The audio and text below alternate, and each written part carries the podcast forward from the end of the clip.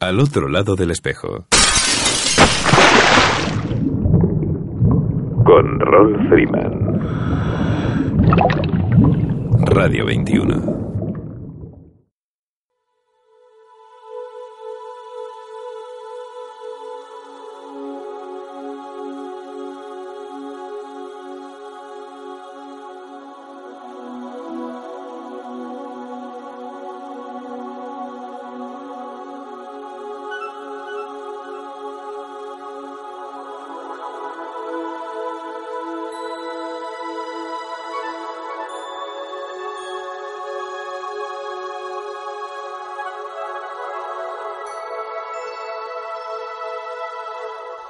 Amigos, saludos alados y bienvenidos a una edición especial de Al otro lado del espejo. Desde el Mediterranean Diving, sexto Salón de la Inmersión de la Fira de Cornella. Un programa que hacemos con cariño para ti desde lo más profundo de un océano lleno de inagotables emociones. Emitiendo desde tu emisora favorita, Radio 21, a través de las ondas de la frecuencia modulada desde el 107.9, 107.8 y 107.5 y 107.3 y para el resto del mundo a través de streaming de nuestra web radio21.es.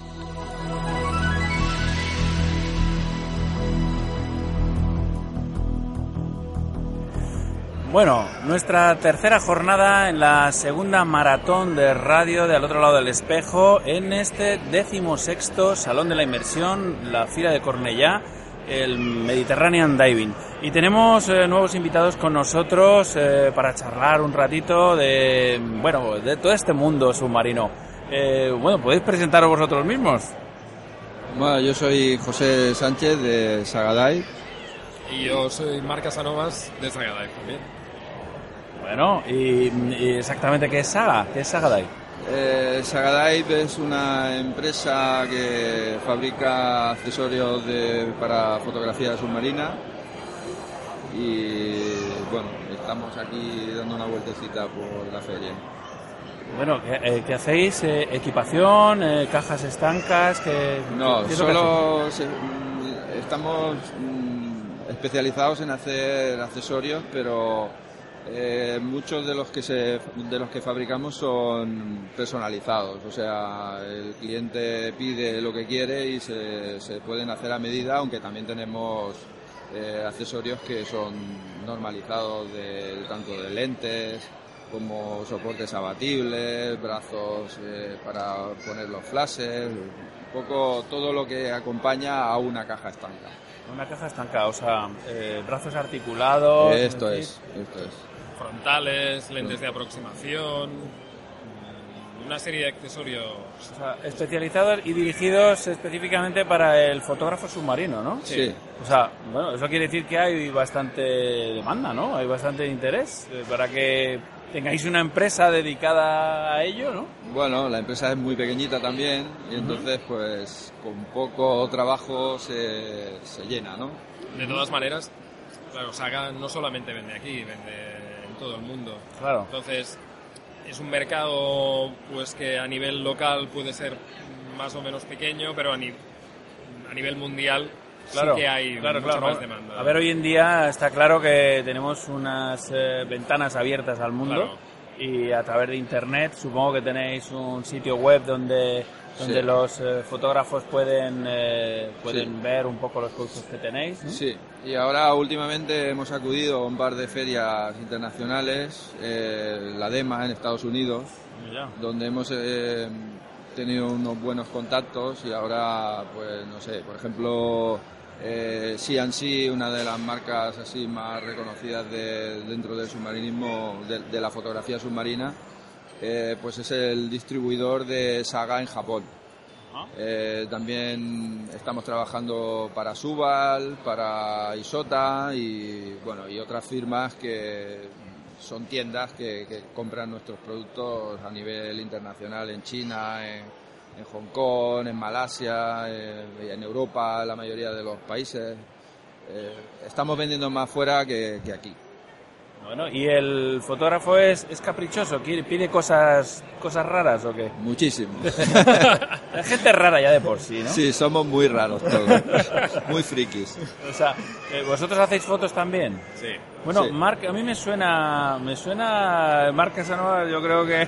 Sí, Bueno. sí, algo, algo he hecho. Es un sí. crack, es un crack. Bueno, yo que incluso juraría que juraría que alguna foto de las que hemos eh, que hemos puesto en nuestra red social, en Facebook y demás, ¿Sí? Ah, vale. pues es posible que hayamos... eh, pero vamos, si, si la tenemos es por es, habrá sido a través de Acusub, probablemente. Sí, sí, sí. Bueno, yo con Manel me conozco, bueno, nos conocemos de hace tiempo y yo voy, bueno, a- llevo en, en competiciones 18 años y ahora estoy eh, pues participando muy activamente en competiciones online y obteniendo buenos resultados por ahí, por, por el mundo. Bueno, y, y yo siempre pregunto que en, en- en qué, en qué rangos movéis o qué es lo que os gusta más, ¿no? Es decir, a mí, eh, qué tipo de fotografía, el, el macro, el ambiente y demás. Esto, A ver, como gustarme, lo que más me gusta es la fotografía de aquí en el Mediterráneo y Sí. la que suele ser más resultona o más competitiva suele ser la, la fotografía angular. Y entonces, bueno, fotografía durante todo el año, angular aquí en el Mediterráneo, pues es mi, mi preferencia. esto es difícil, ¿no? Crear composiciones... eh, eh, Bueno, más que nada lo que es difícil es ser competitivo frente a fotos hechas en otros mares con fotos de aquí del Mediterráneo, pero bueno, hay que, hay que meterse en el agua y hay que hacer fotos y no esperar estar, eh, bueno, salir a hacer un viaje al año para hacer fotos, hay que meterse todo el año en el agua y hay que mejorar el material y hay que invertir y hay que, bueno, un poco... Bueno, ¿y el, y el handicap de la visibilidad, cómo, cómo No. lo resolvéis? ¿Con buena iluminación o...? con- con buena iluminación, con acercamientos, con buen material, con material adecuado. Es- este es un poco el secreto. Bueno, y, y las fotos vosotros, eh, digamos, luego eh, se trabajan estas fotografías o eh, quiero decir se, se, se retocan en el mejor sentido de la palabra, ya, ya, ya. desde luego de limpieza, de ajuste, de color. y A demás. ver, las, si son para uso propio, puedes hacer lo que quieras. Si son para competiciones online, pues te piden unos, unos máximos, digamos, de, de retoque. ¿eh? Es decir, te permiten hacer un 20% de retoque, algo de contraste, algo de saturación. Luego te piden el RAW para comprobarlo. Claro, lo lo digo porque yo, a ver, personalmente, eh, profesionalmente me dedico a la fotografía, soy técnico en fotografía digital Sí. y, y, claro, para mí un RAW es un negativo, entonces la Claro. foto será lo que queramos que sea, ¿no? Pero Sí, pero bueno, la fotografía de naturaleza viene muy condicionada Claro, claro, por, hay por que- la diapositiva, por la fotografía analógica y entonces, bueno, te piden que no seas excesivamente agresivo con la edición. Ya. ¿eh? Te piden unos límites. Ya, bueno, yo vengo, me parece del mundo del laboratorio también, sí, sí. y entonces, claro, eh, a ver, el, el laboratorio es donde finalmente decidimos qué tipo de fotografía vamos a, vamos a emplear Sí. según el tipo de revelador que utilicemos, si es grano fino, si es tal, o sea, el acabado No, no, final. esto ha existido toda la vida. Claro, por eso digo, yo siempre me ha costado entender un poco esta controversia, ¿no? Un Ya. poco porque... Pero luego también hay los concursos presenciales que, que en estos no te dejan editar absolutamente nada. O sea que tienes que sacar una foto de JPG directamente. Bueno, pues eso ya es un proceso, y eso es un proceso automático, o sea, Sí, eh, ¿es pero- el, que vale el proceso automático? No, hombre, esto no es... no, pero, esto no es así. pero es así en, la- en Ya. las normas de, de los concursos. Por Ya. ejemplo, ahora dentro de poco harán el Campeonato de Cataluña y aquí tiene que salir la imagen definitiva de la cámara tal cual sale. Y bueno, tiene sus dificultades también. Bueno, pues nada, ayer tuvimos a la gente del MIMA también. Sí. Eh, esto lo hacen en eh, el Startit, ¿no? Sí. Sí, Ah, va- él, ha ganado varios mimas. Sí, yo he ganado ahí tres. Bueno, pues esta mañana hemos tenido también eh, la gente de Badalona, que Sí. hacen un nocturno abierto. Nosotros muy- también. También, Yo, bueno. yo soy el precursor de ese nocturno de- bien. desde hace 15 años. Oye, ¿y cómo se te ocurrió hacer una cosa así Pues en- mira, en, nocturno? Dijo, bueno, pues yo voy a hacer... Pues no había ninguno y fue una idea que se ocurrió. Y, y mira, y la verdad es que es uno de los concursos donde más participantes van de, de toda España en ese momento. Qué bien. Y es un concurso especial, diferente. Eh, empieza el viernes y el sábado por la noche se termina con resultados, con premios, con todo. Y, la verdad es que es curioso, está, está divertido. Entonces, ¿cómo, la, cosa fue que vuestra, vuestra pasión la habéis convertido en profesión de alguna manera? Bueno, eh, la mía un poco obligado. Yo no me dedicaba, esto era el hobby, el, lo que te apetecía hacer, pero no era el trabajo. El trabajo era, yo, yo hacía antes matrices, tenía un taller de hacer matricería y bueno, eh, por causas del, del tema de Asia que empezaron a dar el trabajo por allí, pues cada vez fue a menos y entonces pues te pones a pensar qué puedes hacer con lo que tienes, a qué te puedes dedicar y, bueno, el hobby se convirtió en, en, trabajo. Bueno, al final siempre eh, las crisis tienen algo bueno siempre, ¿no? Te obligan a mejorar, te obligan a cambiar, a, a, reinventarte, ¿no? Posiblemente, ¿no? Y a darle mucha vuelta a la cabeza. Claro. Bueno, bueno, y entonces, eh, ¿vuestro mercado es principalmente extranjero o, eh, tenéis mucha gente por aquí? A ver, eh, hay el mercado español, más o menos, la gente que está un poco metida en el tema fotografía, que es bastante aficionado, normalmente ya nos conoce. pero como te comentaba antes, en los dos últimos años apostamos un poco por el exterior, porque aquí la cosa está bastante floja porque las crisis está eh, lo hacen polvo todo, la gente antes se cambiaba el equipo habitualmente pues cada dos años y ahora pues no se lo cambia nadie, ahora lo quieren reparar, lo quieren poner al día y continuar con lo que tienen. Y bueno, un poco forzado también por la situación, piensa, bueno, vamos a ver afuera qué pasa y, como te comentaba antes, hemos ido a un par de ferias en Estados Unidos que han dado muy buen resultado. Qué bien, qué bien, qué bien. Bueno, pues eh, nada, eh, aprovechamos un poquito el, momento que tenemos para, para, contarle a los oyentes eh, cuál es vuestro sitio web donde pueden contactar con vosotros y ver todos esos productos que, que vosotros manejáis, que vosotros distribuís o que fabricáis. Y, que bueno. Pues nuestra web es www.sagadai.com. Bueno, pues nada, pues muchísimas gracias por, por, estar un ratito con nosotros al otro lado del espejo y, por esta dedicación que tenéis, eh, que cubrís desde luego bastantes, eh, bastantes campos del mundo subacuático, como es el caso de la fotografía submarina. Muchas gracias por, por atendernos. Un abrazo, hasta luego.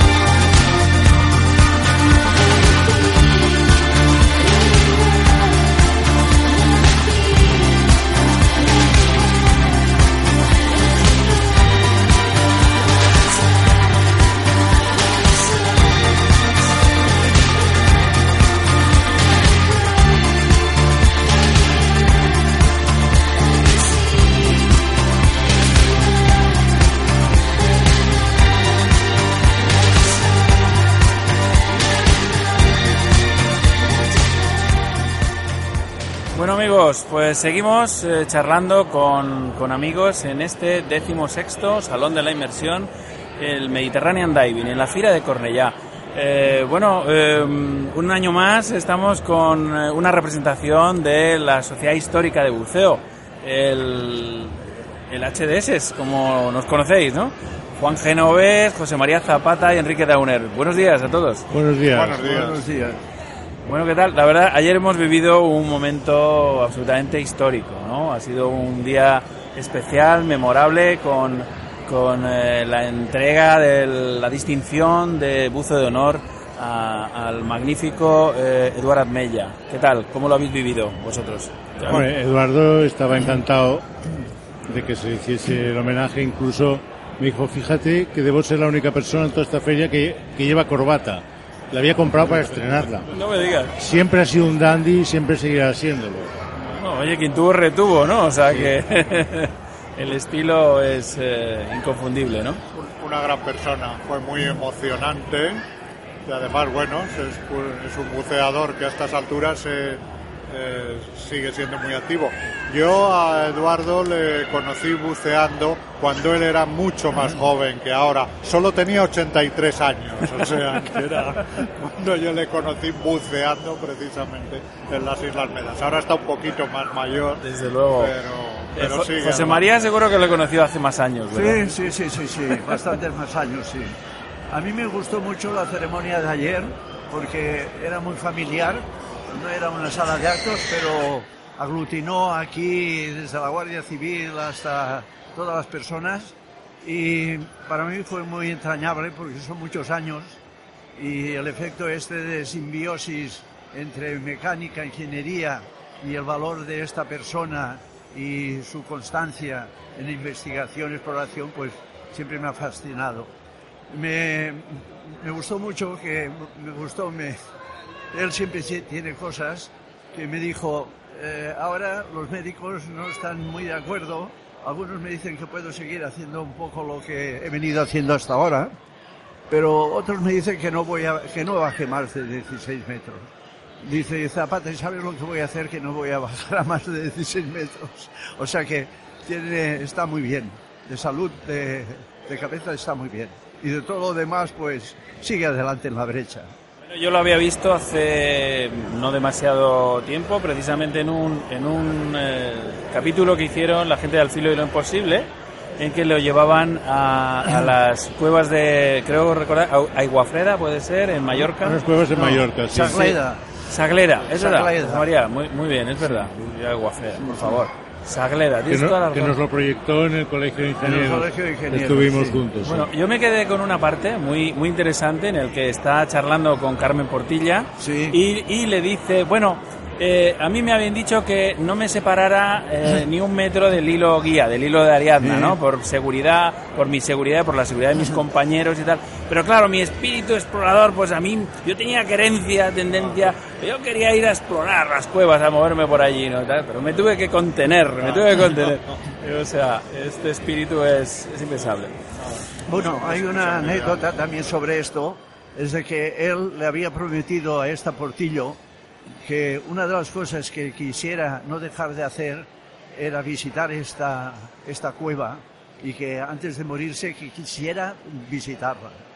Y cuando yo la visitó, esto era la semana del Pilar de hace uno o dos años, y cuando ya se dio el gustazo de visitar la cueva acompañado de los peólogos y tal, en una entrevista posterior con esta Portillo, le dijo que, que bueno, que le daba las gracias por haberle eh, facilitado la visita a esta cueva, pero que sentía mucho y le pedía perdón por delante de que no podía comprometerse a lo que había dicho, que él tampoco no se quería morir después de, haberla visto. O sea, o sea y ahora, que le han puesto el marcapasos, aún menos, porque estaba feliz el otro día y dice, mira, me encuentro como si me hubiesen metido el turbo, porque calles que antes tardaba X en recorrer una manzana o dos, ahora lo hago la mitad del tiempo. Dice, igual bajo el agua me pasa lo mismo, tengo ganas de probarlo. Digo, con cuidado que 91 años son 91 años. Claro. Y yo confieso que tengo que decir que fui una de las personas en la última asamblea en que mi preocupación y con motivo de- del libro este que he ido preparando, él me hizo un prólogo y estando en su casa llegó un momento que perdía la visión y nos asustamos y llamamos a su hija médica, etcétera, y la cosa fue de urgencias, luego de marcapasos, etcétera, ¿no? Y el otro día me llama y me dice, oye, bueno, tal, sí, tienes un homenaje y esto, ¿cómo te encuentras? Ah, muy bien. Dice, ahora me han puesto un guardaespaldos que le llaman marcapasos. Entonces, eh, creo que muy bien, porque además me han dicho que la batería dura unos 7 o 8 años. Así es que, Zapata, no, no te preocupes por mí, que, que como mínimo las baterías duran bastante. Él cuenta con cambiarla tres o cuatro veces. Esto no lo sabía, pero bueno. Esto le dije yo también en su cumpleaños, le, le llamamos desde el programa para felicitarlo, su 91 cumpleaños, y me dijo algo así, digo, bueno, pues seguramente tendrás que cambiarla un par de veces por lo menos, ¿no? Sí, sí. Eh, bueno, eh, la HDS se- tiene un año, tiene un año por delante pletórico, yo creo, de actividades ya. Eh, iniciasteis el, el- el- al final del año pasado, creo que en diciembre más o menos, el eh, Underwater Festival, ¿no? Sí, en noviembre, sí, sí. Estáis haciendo muchísimas actividades. ¿De qué os salís, no? ¿Qué, qué- qué pasa con Bueno, esta claro, es que sociedad? hay que hay que activarse, hay que ponerse las pilas, o sea, hay que decir, y que cada miembro pues em, mm, ponga sus iniciativas, que se puedan canalizar, y que se pueda funcionar. El caso es que lo, lo que se montó el Barcelona Underwater Festival, pues claro, fue un éxito y seguirá siéndolo porque continuará. O sea, de entrada exposiciones sigan cambiando, pero los ciclos de conferencias y todo esto sigue sin fin, sin fin previsto todavía. O sea, y el caso es que la HDS se dé a conocer a la gente. Eh, si solamente, si solamente enseñamos y hablamos de nuestra cacharrería antigua entre aficionados al tema, crearemos una endogamia de la cual no, no se va a salir nunca. Yo lo que digo siempre, cuando haces, cuando hago una filmación o hago fotografías submarinas, me dicen, "Oh, ¿por qué no lo pones en revistas de buceo? No. Digo, prefiero ponerlo en, las en revistas que las verán las señoras, las tietas, las abuelas, que hablarán gente que sea ajena a este tema, que lo vea y que de repente se despierten los ojos. Cosas como lo que se hizo pues en el acuario, pues en la exhibición de buceo clásico lo vio muchísima gente, salió por televisión, lo que se hace de buceo pues en, en público, aquí, que viene gente que al ver todo esto se le abre, se le abre un mundo nuevo, que no lo conocía de nada. Porque entre nosotros, que más que menos, pues uno por otro, pues eh, todo está visto. Lo interesante es abrir afuera. Bueno, yo creo que estáis haciendo una labor muy importante precisamente de esto que estás comentando porque, eh, a ver, el, el joven que se acerca por primera vez a, a esta actividad, a este deporte o a esta eh, pasión ¿no? de- del buceo autónomo y demás, pues eh, probablemente desconoce todo. Los orígenes los desconocen casi todos. Absolutamente, necesitamos saber de dónde venimos, ¿no? eso- y la experiencia de, de probar los aparatos antiguos, los aparatos que usaban los primeros, notar la- las, sens- las sensaciones de aquella época. Si todo esto se pierde, mm, malamente. Precisamente veo que una de las cosas que ya es de siempre, que tiene muy bueno este salón de submarinismo de Mediterranean Diving, ya en su 16 edición, es la, la amplia y variada oferta del mundo submarino. Pues como decíamos hace un momento, la persona, muchas veces aquí viene personas que no saben si harán un curso de buceo, si viajarán a no sé dónde. Bueno, y, entonces te encuentras un abanico muy amplio. Nosotros concretamente en el stand de, del de Historical Diving Society, de este- bueno, pues está siendo un éxito porque la gente, claro, aquello es muy vistoso. Ven equipos muy de novela y la gente pues que quiere entrar, quiere tocar, quiere preguntar, quiere hacer Ahí está la clave, tocar. Claro, tocar, Tocar. es básico. La, la gente que dice, no, los niños que no toquen, coño, No, no, los niños no, que lo toquen, porque Es básico. yo de pequeño lo tocaba todo. No, claro, claro, eso, eso pasa. ¿eh? Lo han de tocar, porque lo tienes que abrirlo, tienes que abrirlo. Entre esos niños están los que nos vendrán detrás. Sí, porque eso es lo que te despierta las vocaciones. Si, si te pasa a veces, pues yo lo comparo a veces con el mundo de los museos, te despierta más la vocación de un museo antiguo que no a veces esos modernos. Nosotros ahora, por ejemplo, tenemos, nos están preguntando, el, el día 18 de abril programamos un curso de cascos antiguos de buzo, muy abocado a las piezas en sí, que si el coleccionista, que si las falsificaciones, que si las marcas que son válidas, que si tasación, incluso valoración. Bueno, para este curso no es imprescindible ser buceador. Y estamos, bueno, y hay gente que dice, anda, pues esta cosa que solo hacéis vosotros y que parece interesante, puede venir un pues anticuario. seguramente Puede puede venir un un anti- anticuario, un anticuario, perfectamente. Porque de hecho incluso ya se nos están dando casos que en casas de subastas del mismo Barcelona últimamente ya ha salido algún casco de buzo. El profano dice, bueno, ¿y eso que sale de precio de salida 500 euros? ¿Eso es mucho? ¿Es poco? Puede ser un regalo, puede ser una estafa. Puede ser una estafa, claro.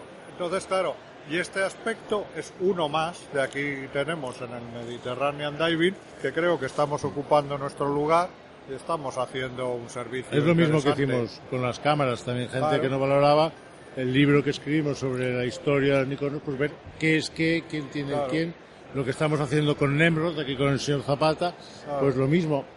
Sobre todo, el primer, fa- el primer factor para conseguir los materiales que vamos reuniendo es sacarlos del ciclo de la chatarrería. Eso. O sea, de entrada, salvarlos de la chatarrería.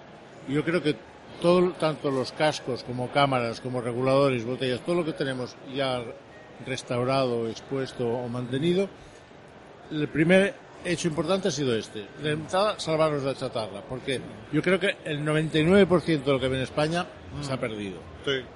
Y, muy, y pasa mucho en nuestro país, que no, por desgracia, realmente no tenemos una gran sensibilidad a este aspecto. Como en- por ejemplo te pasa, no sé, yo lo comparo, el mismo Reino, Unidos, Reino Reino Unido, Unido, Estados Unidos. Bueno, hay más sensibilidad por este Bueno, patrimonio sí. material que el Es que, que- tenemos aquí. Es que aquí sucede una cosa. Eh, cuando hablas con la, con la gente y dices, "Oye, si tienes a a esto, no lo tira al container. Solamente que escuchan esta palabra, empiezan a pensar que tienen la joya del Nilo y que aquello cada año que pase va a sobrevalorarse. Yo esto me encuentro muchas veces con esto, ¿no? Por otro lado, aquí yo estos días estoy disfrutando, pero mucho, porque viene gente que yo nunca me hubiera imaginado, veteranos, que se interesen tanto por, por la idiosincrasia, por qué pasó, por qué se hizo esto, por qué hay esto otro, por qué dejó Nemrod de fabricar, pero, pero a, a nivel como nosotros que también nos entusiasmamos por ir escudriñando la historia, ¿no? Y, y cualquier cosa que das, ves que- que les interesa mucho, ¿no? Y yo personalmente además recibo una satisfacción muy grande porque eh, pongo por ejemplo aquí el amigo Downer que de cuando en cuando ah, pum, hicimos una conferencia de homenaje al, a, a Eduardo Amella el 29 de octubre yo salía de la clínica Barraquer que me habían dado un pinchazo y me llama ah, para tener una tertulia, ¿no? Pero a continuación viene una señora que había sido o es la primera, una de las primeras submarinistas eh, aquí en, en Cataluña. Y la En primera España, pregunta que le hace el amigo Dauner le dice, aprovechando que está aquí ahora Zapata, explique todos los problemas que usted hubiera podido tenía con la Nembro. Bueno, pues su- lo que dijo es lo que me están diciendo aquí todas las conversaciones que tengo, que lo han pasado muy bien, que lo guardan incluso con cariño, ¿eh? y, y entonces esto es una satisfacción enorme, gran- muy grande. Claro, Pero claro. además no solamente por el material en sí de ellos, sino porque se interesa en el pasado. No, es que piensa que España, el producto español, fueron pioneros en el buceo. O sea, eh, materiales eh, fabricados por Nemrod fueron usados tanto por los marines, Navy Seals, por la NASA, en los buceadores que rescataban la- la- las cápsulas que regresaban a la Tierra, incluso los del proyecto Apolo. O sea, eran equipos de, de primera línea mundial. O sea, lo que se fabricaba aquí. Em, lo que intentamos destacar en Ba- Barcelona es que hubo una industria brutal que se ha perdido, que se ha olvidado y que ahora todo el mundo cree que eso se inventó fuera. Y no, señor, se inven- se inventó aquí, se fabricó aquí.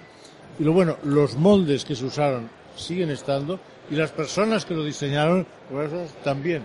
¿eh? Y por eso los que practicamos lo que algunos nos llaman buceo jurásico, pues seguimos en ello. Bueno, al filo de lo que dice el amigo Dauner, tengo que decir que al amigo Andrés Clarós, después de un mes y medio de trabajar pulso a pulso preparando unos artículos y tal sobre la cámara Siluro, hasta que por fin hablé con mi mujer y con mi hijo y dije, oye, ¿qué os parece si le doy a Andrés Clarós la cámara fotográfica Siluro de las primeras 10 que salieron de fábrica de la serie cero? Porque así saldremos de una vez de dudas, y él también, de que no siempre fabricaba y aquí se vendían, sino que era Nemrod la primera que fabricó esta cámara. Y ahora la tiene él. ¿Y cuál es el sello identificativo que dice que es la primera? Que es el Nemrod está grabado de molde y el sello El Cazador, rey de Babilonia, también está grabado del mismo molde. Todo lo demás son sucedáneos con etiquetas, Pirelli, Fuba, Bayer, esto. Entonces, claro, hay un sentido de la historia y yo creo que esta es una de las misión, la misión principal de nuestra sociedad. Desde luego que sí, ¿eh? yo estoy convencido. en este libro, que por cierto tengo que darte una pequeña nueva, pero siempre tomándola que hasta que las cosas no están en el saco bien atadas y que el saco no esté agujereado, es sobre las posibilidades de hacer este libro. Porque se ha interesado miembros de la Junta del Historical Diving. ¿Por qué? Porque si bien hablo en principio en mi pestaña quién soy yo, pongo que actualmente estoy jubilado y soy miembro de la Historical Diving Society de España. Y cuando cierro el libro con suma tristeza, enseñando los dos pilares, testimonio único de lo que fue una empresa en la calle Sagrera de Barcelona, donde salió tanta cosa tantos países, al final pongo un certificado que, que todos los tres que estamos aquí, y Clarós y Melchor, eh, estamos agradecidísimos en nombre del Historical Diving de un certificado en donde nos agradecen la visita a Cartagena, pero no se la agradecen a Dauner, ni a Zapata, ni a Genovés, la agradecen al Historical Diving. Y vamos poniendo el Historical Diving en todos los sitios que conviene poner, y eso también hace mucho. Esto también hace mucho. Y todos vamos con esta ilusión. Muy bien, muy bien, eh, José María. La verdad es que es, eh, es fantástico, es emocionante escucharte, No, no, porque es yo, yo estoy deseando ya desde que me hablaste de este libro que tienes en, No, si en tú, te- marcha. tú ya me lo dijiste eh, también. estoy deseando eh, poder poder verlo y creo que muchísima gente, ¿no? Te contaré una cosa muy buena. Aquí en esta misma feria, hace creo que cinco años, yo tenía el stand, estaba yo en el stand con todos los reguladores, toda nuestra cacharrería antigua, en una hora que no había nadie, y aparece un señor con gorra y me dice, ¿puedo mirarme estos bitaques? Digo, sí. Entra dentro del stand y dice, ¿puedo tocar? Y por la forma en que los toca, ya veo, uy, gato viejo. Este no es la primera vez que lo toca. Le pregunto si le traía algunos recuerdos y me empieza a explicar sí cuando diseñamos la válvula dentro. En aquel momento sentamos al señor Zapata en una mesa, le pusimos un foco de 3.000 vatios en la cara y que a partir de ahora lo confiesas todo. No, no, y- no, no, es más, lo que, lo que más que el foco es que me sacaseis todos los libros de recambio, llamasteis a varios coleccionistas en portugués, Por eso etcétera. era- eso eran los focos. Entonces yo me di cuenta de una cosa muy importante para mí, porque yo cuando, cuando dejé ya de, trabajar, cuando ya se difuminaba la empresa eh, auténtica, que es a que yo me refiero de las décadas de los 60 y 70, eh, todo lo que es- lo tengo, lo tengo en la cabeza. Pero las pocas cosas que guardaba, fotos, etcétera, ¿qué hice? En aquel momento me levanté de la mesa, llamé a mi mujer, le dije, vengo a comer, pero me vuelvo enseguida a Cornellá. Y ya me vine con unas fotos y, y aquí ya me enrollaron. Si al día siguiente estabas en la puerta esperando que abriesen. Exacto. No, no, me enrollaron de tal manera porque vi que todas estas personas no tenían la intención de fabricar, porque yo no hubiera ayudado en lo más mínimo, porque fabricar un producto Nemrod es irrepetible. El control de, la galvanoplastia, de los niquelados, cromados, la goma, los laboratorios de la goma, el taller mecánico, las pruebas y luego los, probadores de bandeja de plata como Eduardo Amella, Roberto Díaz Prat y José Noguera por lo que pesca, por lo que se refiere a la pesca submarina, que aquí no la toco mucho porque estamos hablando de inmersión. Pero cuando, cuando el, el amigo aquí te dice de los recogedores de los astronautas que caían en la cápsula, efectivamente llevaban el SNAR 3, no el Silver todavía. Pero eh, yo quiero añadir otra cosa, que los que rodeaban el área de esta, de esta cápsula que caía estaban armados de fusiles de pesca, también Nemrod, porque no podía fracasar la NASA por cualquier mordisco de un tiburón. Bueno, José María, yo tengo que decirte que mi- mis primeras aletas fueron Nemrod también, Sí. ¿eh? o sea, hace muchos años. Y las mías, las de mi padre, las de mi abuelo. Bueno. Mis primeras gafas de Y las de buceo. Era típico que con el 600, cuando ya estaba todo preparado, la cesta de la merienda o de la playa, se decía siempre, has cogido la toalla, las chancletas, las Nemrod, se decía las Claro. como la sí. no se dice el fibrocemento, se dice la Uralita. Efectivamente. Las aletas Nemrod más antiguas que tengo yo en casa, el modelo A, encontré el ticket de compra. Los compró mi padre en Tamariu en el año, en el verano del año 48. En el año 48 estas aletas eran imitando al pato, Ajá. eran cortas, pero es que el pato nada muy bien, pero también por, por el suelo camina muy bien, como un pato, pero camina muy bien. Pues hay, Pero- hay, pero hay unas aletas ahora, hay unas aletas que se Sí, están, sí. que están muy... Pero, sí. en, aqu- pero en aquel entonces ya se vio que había que alargar más y si era una torpeza caminar para atrás al meterte al agua, lo que sea, lo mejor era ponerse las aletas cuando se echaba al agua o tirarse de la barca de espaldas y fuera, ¿no? Y todo es una continua evolución y para mí es fantástica, es fantástica. A veces me dicen, bueno, pues Cousteau y esto tal. No, es que antes de Cousteau hubieron otros, otros, otros creadores y luego nosotros. Y bueno, cuando hemos ido aquí a Cartagena y el comandante del Neptuno nos dice, vamos a aprovechar el tiempo, no que ustedes nos expliquen lo que han hecho porque ya lo sabemos. Cosa que se ratificó cuando nos lo agradecieron en un certificado. Dice, lo que vamos a hacer es que vean ustedes ahora lo que somos capaces de hacer con, con lo que sirvió de, de clave de desarrollo de lo que hicieron ustedes.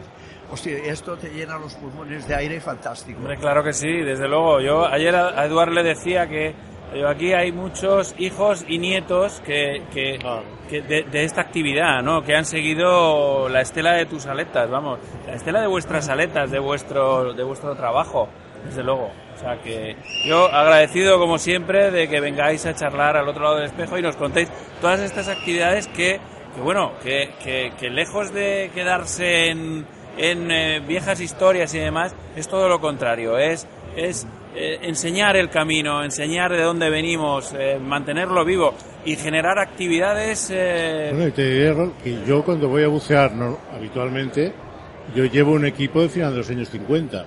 O sea, yo sigo con un monobotella, Nemrod, un bitráquea, un reloj, un profundímetro, unas aletas y a veces en traje de baño, un plomito enganchado detrás. Y lo feliz que eres con un equipo minimalista y encima que me lo restauro yo, lo manejo yo, lo cubro yo y sé que, está, que va impecable, déjate de ir con un árbol de Navidad cargado de cacharros. Lo feliz que vas a 15 metros con tu botella, tu regulador, bitráquea y demás, y sin, sin dejar burbujas por delante, sin fastidiar a los peces y encima haciendo fotos. Eso hay que probarlo. Bueno, pues nada, antes de que os vayáis, eh, vamos a recordar este, este curso de cascos antiguos que tenéis, eh, que es en el mes de abril. Es el día 18 de abril, 18, sábado. sábado. Sábado, 18 de Y, y bueno, y todos No. los interesados que quieran ir, que, De ¿cómo se- hecho, de hecho es un curso es un curso que no es imprescindible ser buceador, puesto que allí se van a dar se van a dar los conocimientos necesarios y está un tanto abocado al estudio de las piezas en sí. Este, entrando en, la web de la Asociación Española de la Historia del Buceo, tenemos ahí amplia información sobre el tema, dura un día. Pienso que además podemos pasar un día muy agradable. Desde luego que sí. Está, está bastante presente, yo creo que incluso en la televisión. O si conocéis una serie que se llama Dos hombres y medio. Sí, por supuesto. En esta serie hay ¿quién un, no? hay un casco, ¿os habéis fijado que en muchas, Totalmente en muchos, en muchas Sí, escenas hay un casco sale, de buceador sale, ahí sale. que se ve claramente? O sea. También te quiero decir que el, el próximo miércoles, día 11, Ajá. a las 6 de la tarde, en el Museo Marítimo de Barcelona, hacemos un acto que será interesante dentro del Barcelona Underwater Festival, eh, que es sobre lo que llamamos los ángeles de la guarda del mar. Sí. Era- Es decir, aquellos que nos sacan las castañas del fuego cuando pasa lo que no debiera pasar. Sí. Y que contaremos una presencia de Guardia Civil, GEAS, eh, Centro de la Armada, Mossos de Escuadra, Bomberos, bomberos, Cruz Roja, hiperbárica. vendrá, vendrá incluso un general eh, vendrá todo el mundo muy serio, pero será muy interesante contactar con aquellos que a veces se tienen que jugar el pellejo para sacarnos una prueba. Fenomenal, pues nada, larga vida al HDS, ¿eh? compañeros. Un abrazo. Muchas gracias. Igualmente. Hasta luego, hasta luego.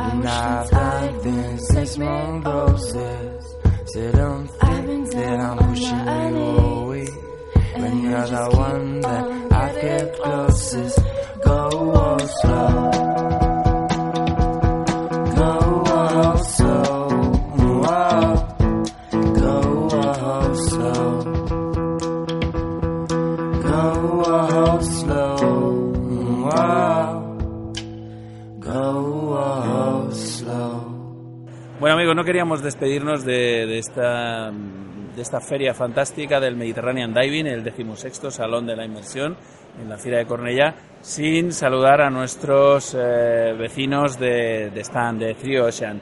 Eh, buenas tardes amigos. Hola, buenas tardes. Buenas tardes. Bueno, podéis presentaros vosotros mismos. Vale, no- nosotros somos de Three Oceans, hacemos viajes de buceo por todo el mundo, eh, tenemos varios precios, eh, eh, tocamos sudeste, sudeste asiático, eh, Caribe, África, España, eh, destinos de proximidad. Y bueno, la experiencia nació hace un año y medio aproximadamente. Nosotros ya teníamos una agencia de viaje al uso habitual y nos asociamos con dos instructores de buceo que nos dieron la versatilidad de vender viajes para, para un buceador. Eh, tocamos muchos destinos y bueno, nuestra, nuestro, nuestra principal eh, diferencia es que nosotros montamos todo el paquete de, bu- de buceo, es decir, el, el buceador se puede ir de viaje eh, con avión, con traslados, eh, con todo lo necesario, no se tiene que preocupar absolutamente de nada. ¿A dónde vais exactamente? ¿Dónde lleváis a la gente a bucear?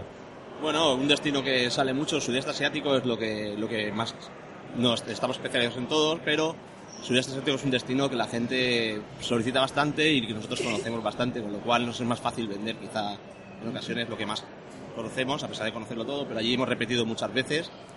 Y bueno, eh, Bahamas, eh, Bahamas. sí, eh, todo así que es cosas Me- que salgan más, México. México, Antillas, bueno, tenemos una variedad bastante amplia. eh.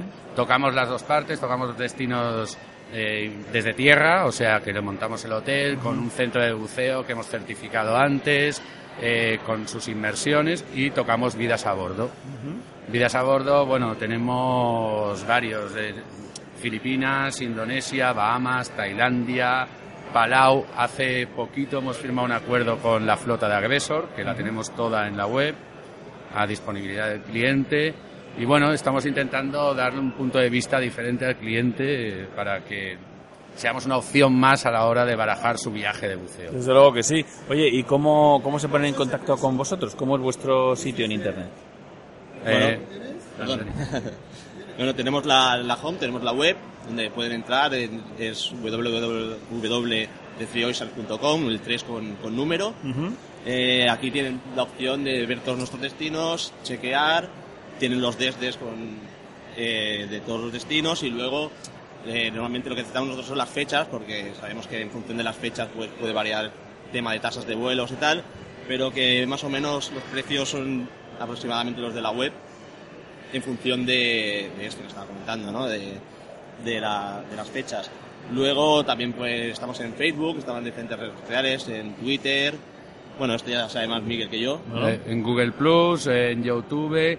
Ahora, como tú, como, como tú habías empezado antes, eh, también pueden encontrarnos por el dominio lostresoceanos.com, o sea, Ajá. también tenemos el dominio en castellano, siempre recordando que el 3, que es nuestro logo, es, el número. El número. Ok, perfecto. Entonces, operáis todo el año, entiendo, ¿no? Con el tema de las fechas que habéis comentado, estáis operando todo el año y además, claro, como... O sea, podéis enviar eh, en invierno, iros a zonas, eh, enviar a la gente a zonas mares caliditos, ¿no? Donde se pueden hacer buceos Sí, súper sí, es chulos. que a- aparte del mes de agosto, muchísima gente lo que está buscando es en meses fríos, que porque la gente aquí realmente, sobre todo la gente que somos afortunados que vivimos cerca del Mediterráneo, Claro. nos gusta bucear aquí en verano. Y independientemente, mucha gente se guarda sus dos semanitas para hacer su, su escapada en invierno y hacer el invierno un poco más ameno. ¿no?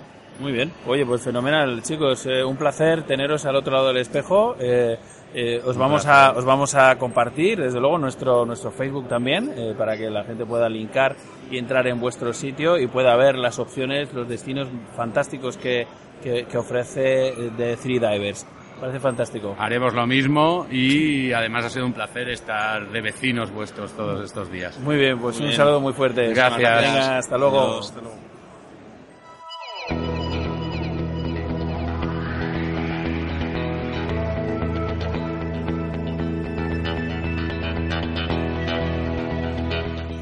La cita del buceo se llama Mediterranean Diving. Ven al decimosexto Salón de la Inmersión. Todo un océano de increíbles sensaciones estará a tu alcance. Escuelas de buceo para aprender, material subacuático para equiparte, destinos turísticos únicos en el mundo donde ir a bucear. Todo esto y mucho más en el Mediterranean Diving. Los días 6, 7 y 8 de marzo de 2015, en la Fira de Cornellá, abierto el viernes y sábado de 10 a 20 horas y el domingo de 10 a 16 horas. ¿A qué esperas? Ven a disfrutar del agua.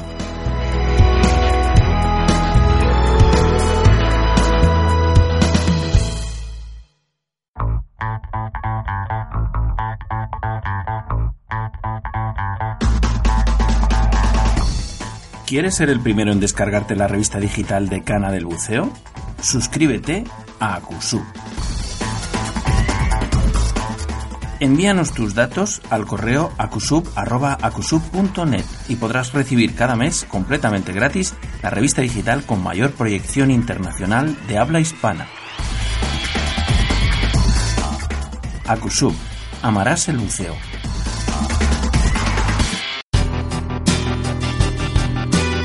Do It in Daylight Lab. El laboratorio fotográfico profesional de referencia en toda España se llama Daylight Lab. Que tus límites solo sean tus sueños. Para hacerlos realidad en copias de la máxima calidad y durabilidad, según las certificaciones Digigraphy by Epson, hasta el montaje y presentación más exigente. Siempre en las mejores y profesionales manos. Daylight Lab, el laboratorio fotográfico profesional. Estamos en Madrid, en Prudencio Álvaro 41, Metro Pueblo Nuevo, o en el 91 367 0191, o también en info arroba daylightlab.com. Do it in Daylight Lab.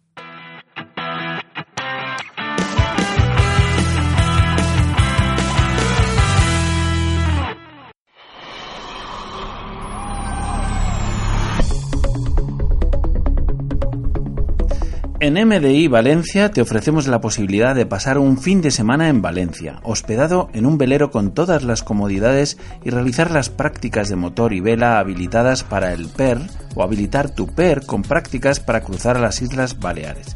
Realizamos salidas de buceo desde Denia por la costa alicantina o bien grupos para disfrutar de un fin de semana buceando en Ibiza y Formentera con salidas desde Valencia o Denia.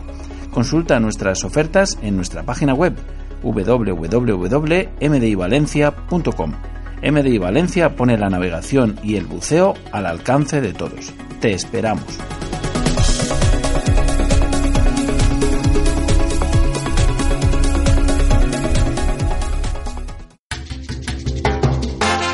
Si te incorporas a la sintonía, estás escuchando al otro lado del espejo. Una bocanada de brisa marina entrando por tu receptor.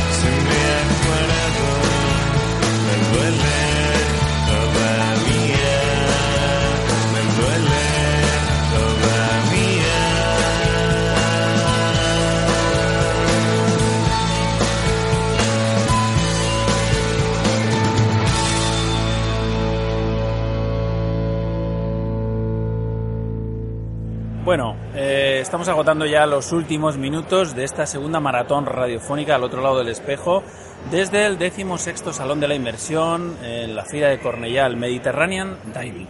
Bueno, y en estos momentos eh, pues recibimos en nuestro stand a nuestro invitado Roberto Terol de, de Cresi. Buenos días, Roberto. Hola, buenos días. ¿Qué Gracias, gracias por invitarme a estar con vosotros un ratillo. Hombre, como siempre, ¿cómo Buenos no? días.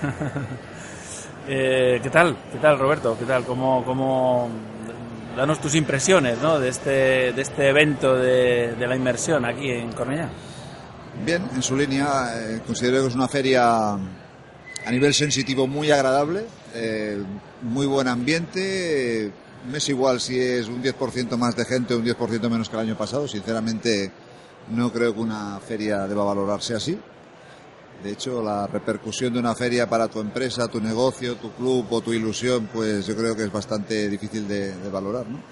Pero bueno, yo acabo contento como acabo cada año de esta feria y pues volveremos el año que viene y mi apreciación es absolutamente positiva.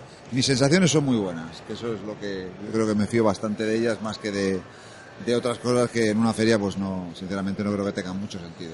Qué bien, pues oye, la gente que viene, que viene por aquí, que nos cuenta un poco esa, esas sensaciones que tú dices, eh, pues son buenas. Entonces, eh, creo que, que algo está pasando, algo se está moviendo, ¿no? Y, y- y que es positivo dentro de este sector del, del buceo y del submarinismo. O sea que, fenomenal. Eh, cuéntanos un poco, Roberto, qué, qué trae Cresi, ¿no? ¿Qué, qué nos, qué nos cuenta Cresi? Que, que, que casi siempre estáis así presionados, ¿no? Por el, eh, por el mundo del buceador que, que siempre espera novedades, eh, cosas nuevas, cosas, inventos. eh, Estamos presionados por todo el mundo, por los clientes, por los buceadores, por, la- por los proveedores. Somos tan caprichosos los buceadores que... que- Nah, nah.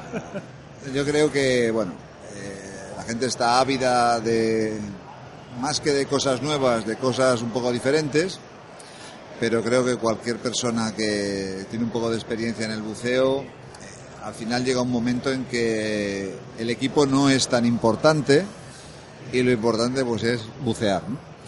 Y cuando se entra en esa fase, pues se te pasan muchas tonterías y muchos caprichos y valoras el equipamiento pues que tiene un buen resultado, unas buenas prestaciones, pero sin obsesiones. al final, siempre he dicho lo mismo, lo- los mejores buceadores que conozco a veces son los que llevan un equipo más espartano, más sencillo, porque realmente, cuando realmente buceas bien, como os decía, lo importante es bucear.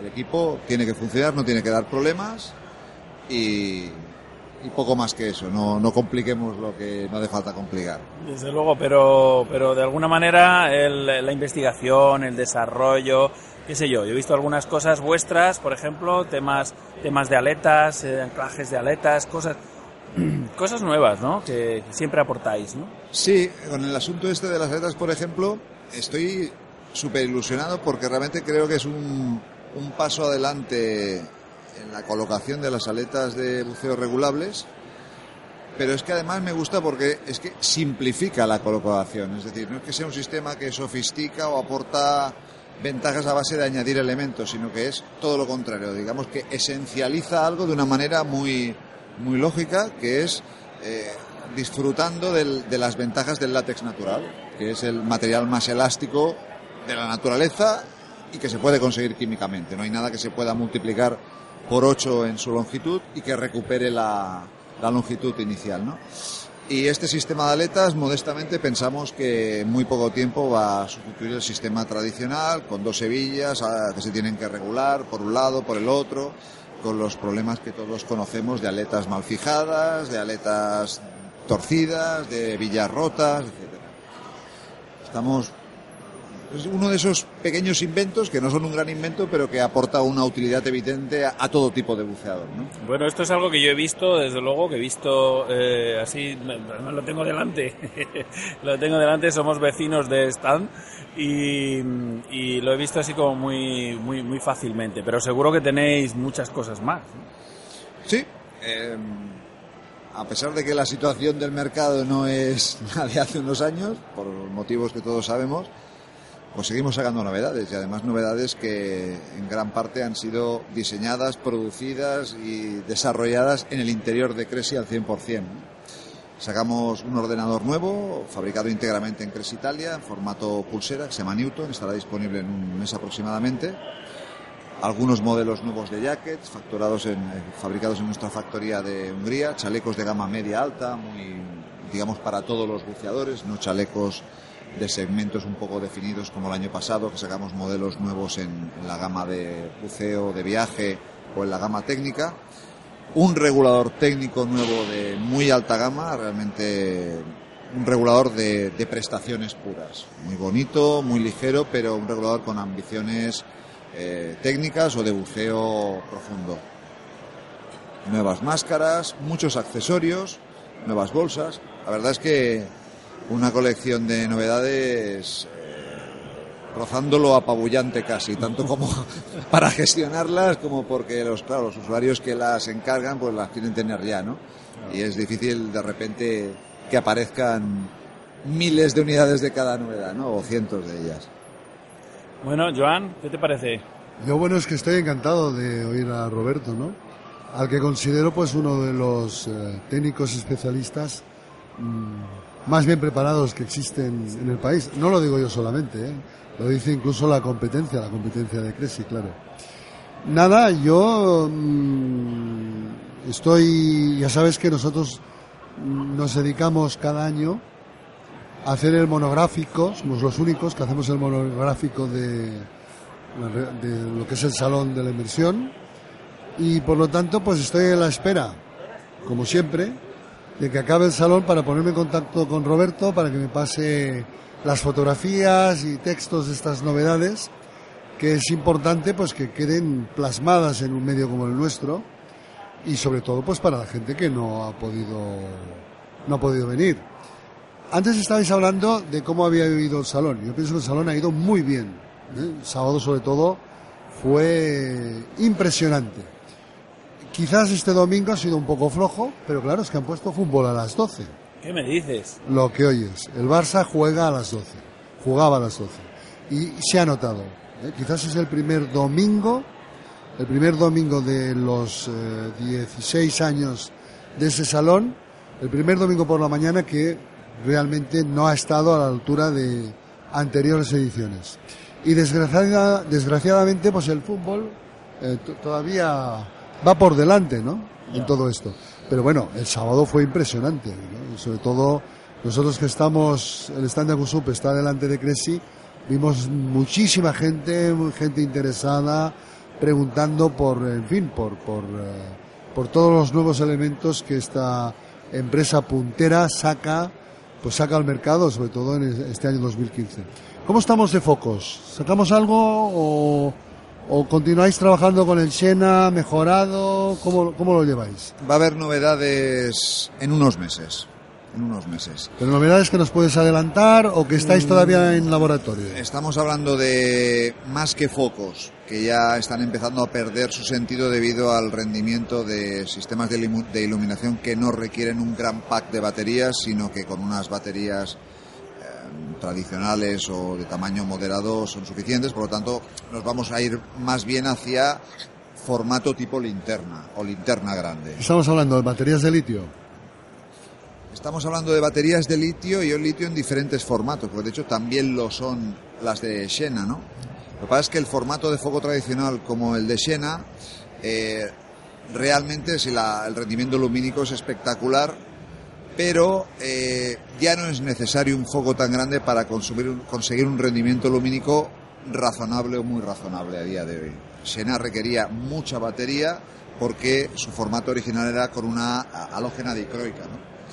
Entonces ahora, sinceramente, creo que es un formato de foco que va a ir a menos y el buceador va a ir con focos mucho más pequeños, con rendimientos quizás ligeramente inferiores al de una Xena, pero suficientes. De todas formas, Xena lo recuerdo, porque ya sabes que tengo una y, en fin, una que ha cruzado varias, varias veces los océanos. Eh, en su día, pues cuando hablamos precisamente de este foco, tú y yo a nivel personal, eh, dijiste que tenía unas prestaciones y personalmente te tengo que decir que estas prestaciones se han cumplido por encima de lo que me dijiste. Xena en su momento fue bastante revolucionaria porque eh, incorporó un- una, un- un- una gran proyección con una gran cantidad de, de lumens y Luxes. luxes, perdón, de luxes y además incorporó una, una, una batería que le daba mucha autonomía. Ahora estábamos acostumbrados que en inmersiones nocturnas la batería se nos acababa a la media hora, 35 minutos. Y con una llena, con la batería que llevaba, pues tenías una hora, una hora y media, una hora y 45 minutos, con un gran foco, ¿no? Es cierto que también daba una luz amarilla, porque ya estamos entre a quién le gusta la luz amarilla y la luz blanca. Entonces, estas novedades que nos vais a presentar será luz blanca, se supone.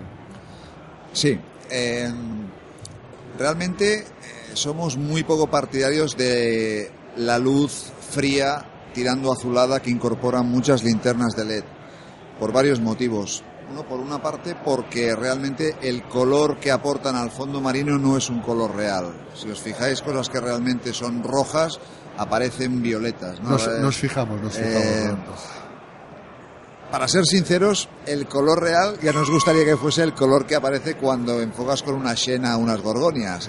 pero ese es un color Un color que no es, que no es el verdadero. excesivamente cálido, pero es muy bonito. Es, Es, es- ¿no? muy bonito. muy La bonito. realidad pues sería una luz neutra, que es lo que estamos buscando ya con la Electra 12000, que es eh, luz solar, que es la, la luz normal de este planeta, ¿no? Estaríamos hablando de unos 5000, 5000 y algo grados Kelvin, que es luz blanca. Ni 5.800 amarilla, ni azul. 5.800 grados Kelvin es la luz día. Es la luz de ya. Luz día. Sí. Nosotros vamos un poco más al cálido porque nos gustan los naranjas, pero es un secreto entre tú y yo. Sí, sí, sí, sí. Pero claro, la, la luz Que, día... que la escórpora se vea bien naranjita. Claro, pero la luz, la luz día es una cosa, es una cosa muy, o sea, no es- no es que sea teórica, es real, pero es en un momento exacto del día, el determinado. el cenit de la- Efectivamente. Entonces, bueno, luego la luz va variando constantemente a lo largo del día. por tanto, Digamos la que sería luz de también. media tarde. Claro. luz de media La, tarde. la luz varía Muy y- bonita, y, cierto. las inmersiones. Efectivamente. Porque yo he hecho pues muchísimas inmersiones y con diferente tipo de luz, diferente horario y no tiene nada que ver un- una inmersión con la otra. ¿eh? Hombre, los cañones de Damariu por la tarde, según está bajando el sol, son 5.000 grados Kelvin. espectaculares, espectaculares. Espectacular. Mucho mejor que por la mañana. ¿eh? Sí, bueno, pues claro. Es una inmersión diferente completamente. El sol, el sol sale por, eh, por, el, por el este y los canalones de Tamariu, la parte interna están, están prácticamente al norte. Y no da el Pues sol, esa claro. inmersión con una linterna de luz fría de 7000 grados Kelvin, eh, ese no es el buceo al que estamos acostumbrados los de antes, ¿no? Claro. Es todo azulado, realmente es un color frío, ¿no? Que casi es como si el agua la notases más fría de la realidad, ¿no?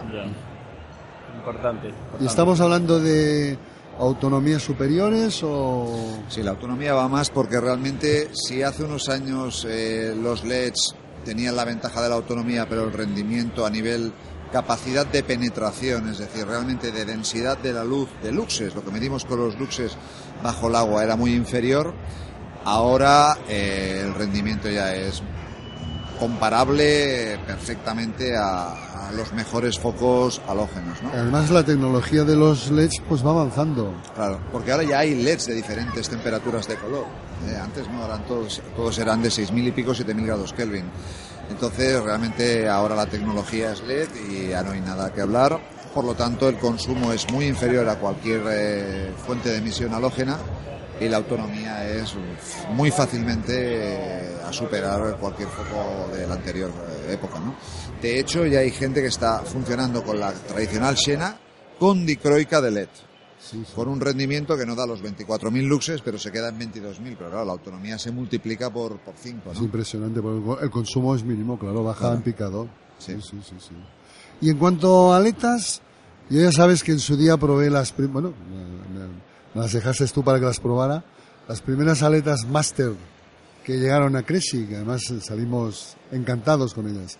Aunque Ah, sea un tópico, Sí. hoy voy a decir aquello de me encanta que me hagas esta pregunta, porque está tocando temas que me, aparte de profesionalmente, es que me gusta hablar de ellos porque me motivo yo personalmente también. ¿eh?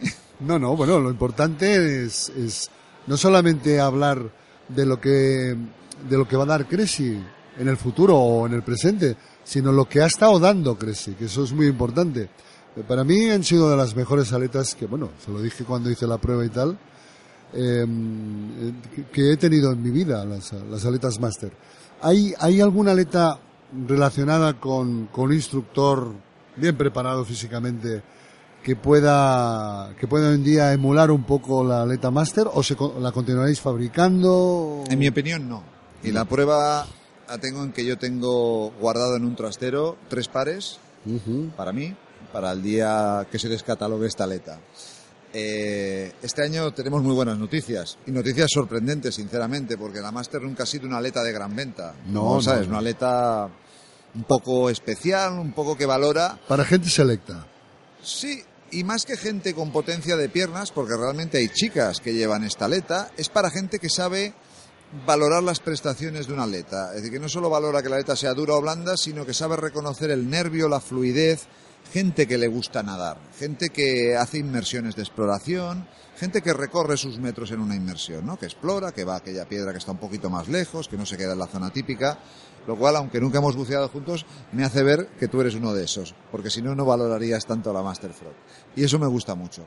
Hay una excelente noticia y es que lanzamos un modelo, entre comillas, nuevo, pero que no es nuevo, que no es más que la Master Frog, ahora con un nuevo nombre que es Master Ara, que es la Master Frog 3-4 centímetros más corta, para, por temas de comodidad para viajes, para que entre en las mochilas En las tradicionales, bolsas y tal, sí. con lo cual no se pierde nada, pero en cuatro colores, con el nuevo sistema de villa EBS, con tira de látex, y en dos durezas diferentes de pala. Eh, la versión negra tiene la, la dureza tradicional, y la versión, las versiones en color que están en amarillo, azul metalizado y gris metalizado tienen una dureza un 5% inferior. Siempre manteniendo la pala de poliuretano, porque la gracia de la Master Frog son fundamentalmente dos cosas. Una, la pala de polipropileno, dicho poliuretano quería decir polipropileno, con su recuperación extraordinaria, una pala que rebota prácticamente como si fuese de fibra de, de carbono y por lo tanto hace que aproveches muy bien la energía utilizada para doblar la pala. Y lo más importante, que esta energía no queda amortiguada por inserciones gomosas de ámbito o de aspiración puramente estética y comercial. Eh, esta goma colocada como inserciones en las aletas, pues puede hacer que estéticamente quede más la aleta pues más atractiva, pero realmente mata esta recuperación, amortigua la devolución de energía. Por lo tanto, es una aleta muy espartana a nivel estético, es una pala limpia, como las aletas de apnea prácticamente, con unos nervios muy esenciales, pero con una transmisión de energía que no se va a poder conseguir, porque por temas absolutamente evidentes de, que es imposible hacer una aleta bonita con las bonita a nivel, eh, digamos, rococó. Eh, con las prestaciones de Master Frog. ¿Y el por qué, Roberto, me has hablado de colores? Eh, los colores que, que tú has hablado tienen algo menos de prestaciones que, por ejemplo, el color negro. ¿El por qué? ¿Es por el material? No, por... Es un poco más suave, porque yo creo que no es cierto, pero realmente para muchos buceadores, quizás que no, porque no lo han probado, les parece una aleta dura. O se ha cogido, ha cogido una fama de aleta dura, cuando realmente no es dura. Es decir, el esfuerzo que tienes que hacer para doblar una Master Frog y propulsarte es equivalente al de aletas consideradas como moderadas. Pero el tacto del material del polipropileno es un tacto duro. Duro. Es duro, pero también es delgado, por lo tanto, el esfuerzo necesario para doblarla y avanzar es equivalente a- al de aletas consideradas mucho más flexibles, ¿no? De hecho, en las jornadas test que hacemos desde el 2001, es la aleta que siempre ha sido más valorada por la gente que la ha probado. Y cuando hablo de gente no estoy hablando de buceadores súper experimentados, a veces son pues chicas de cuarenta y pico kilos o gente eh, realmente eh, con unas prestaciones físicas eh, ya no regulares, bajas, ¿no? Se trata de nadar bien. Si nadas bien con una Master Frog, vas como con un helicóptero. O sea, es que, es que no, no Yo, de hecho, a hacer ra- carreras, pero... a raíz de hacer la prueba en su día, vamos, la, la, la pusimos en la escuela, los monitores, los instructores, las instructoras, pues todo el mundo llevaba, llevaba esta aleta. Una, una pregunta que te quisiera hacer. Em, en su día, todos sabemos que había los, eh, los reguladores, que la, lo que era la cámara de presión ambiente, la primera etapa, bueno, la segunda. la segunda, perdón, la que va a la boca, era... mm, Grande. por- era grande, por razones Una de- cantimplora. Exactamente. Se, se pasó a la pequeña y se dijo que, bueno, que no era, no, no era lo mismo porque la membrana no tendría tanta incidencia, tanto espacio, tanta superficie como la, mm, como, como la membrana en un regulador de los antiguos. ¿Cómo se ha conseguido eh, equilibrar esto? Que es un poquito difícil, ¿no? apurando, apurando. Lo que era relativamente fácil de conseguir a nivel de prestaciones con un regulador tradicional de gran formato, se ha conseguido en reguladores más pequeños, pues optimizando detalles eh, a nivel de, por ejemplo, la superficie total de la membrana en un regulador pequeño. Para equipararla a la de un regulador grande tradicional, pues es necesario hacer cosas como doblar sobre sí misma la membrana. Es decir, que el desarrollo de la membrana estirándola tenga la superficie que tenía en un regulador grande. O sea, que sea más Pero- elástica. Y más que elástica, que esté plegada sobre sí mismo, es decir, que haga un poco el efecto de un radiador. De tal manera que realmente la superficie total es grande. Pero bueno, esto ha habido unos años que no era así, hasta que un ingeniero pues, pues lo, lo pensó O sea, que y lo lo, averiguó. lo que han tocado ha sido la segunda etapa. No ha habido grandes diferencias en cuanto a la, a la primera. No, la primera etapa es un mito en cuanto a prestaciones, pero la primera etapa influye fundamentalmente en la fiabilidad del regulador, porque los problemas de los reguladores vienen siempre o casi siempre por la primera etapa, aunque lo detectemos en la segunda. Sí, sí. Y después temas como la, la colocación de los latiguillos, etcétera, etcétera. Realmente con el aire, el volumen de aire que proporciona una primera etapa, eh, lo que vamos a conseguir es un aire muy superior al que puede dar cualquier segunda etapa del mercado. De hecho, yo siempre he dicho lo mismo. Con la misma primera etapa ponemos segundas etapas diferentes y notamos diferencias muy importantes. Con la misma segunda etapa ponemos las, la misma primera etapa, eh, diferentes primeras etapas y no se nota la diferencia prácticamente. Eh, lo importante a nivel de prestaciones, de suavidad, de volumen de aire recibido por el buceador es la segunda etapa. Las, eh, el mercado mm, directamente valoró muy bien las primeras etapas reducidas por un tema estético, de aparente confort, de, de Comple- ligereza, etcétera, Completamente de acuerdo. y obligó a los fabricantes a reducir el tamaño. O sea, Sí, ya sí. nadie podía vender un regulador grande, aunque fuese el mejor regulador del mundo. Los niveles que estamos ahora, pues bueno, muy bien, pero hemos pasado por unos años con reguladores con nivel de prestaciones conseguido muy al límite para equipararse a reguladores de unos años antes. Así de claro. Sí, sí, no, está clarísimo. Bueno, pues yo para, para ir terminando eh, y aprovechando que tenemos a Roberto Terol aquí y yo me voy a tomar la libertad de pedirte eh, un par de consejos, ¿vale? Como eh, fabricante de una de las marcas punteras del, del buceo. Mi, mi próximo equipo, o sea, que tengo en, en lista de lo, lo que me toca, lo que me toca a continuación, tengo que cambiar de máscara, tengo que cambiar de máscara porque voy a poner eh, con OptiSub precisamente eh, un cristal necesito mm, este cristales desmontables necesito un progresivo un progresivo un, una lente para, para vista cansada vaya y necesito una máscara y necesito una aleta de apnea he hecho un curso de, de apnea de freediving y lógicamente la, la aleta que uso habitualmente en buceo pues eh, no es la adecuada no entonces me gustaría que me aconsejaras estos dos elementos que necesito eh, incorporar a mi equipo personal. Empiezo por lo segundo, que también me motiva especialmente.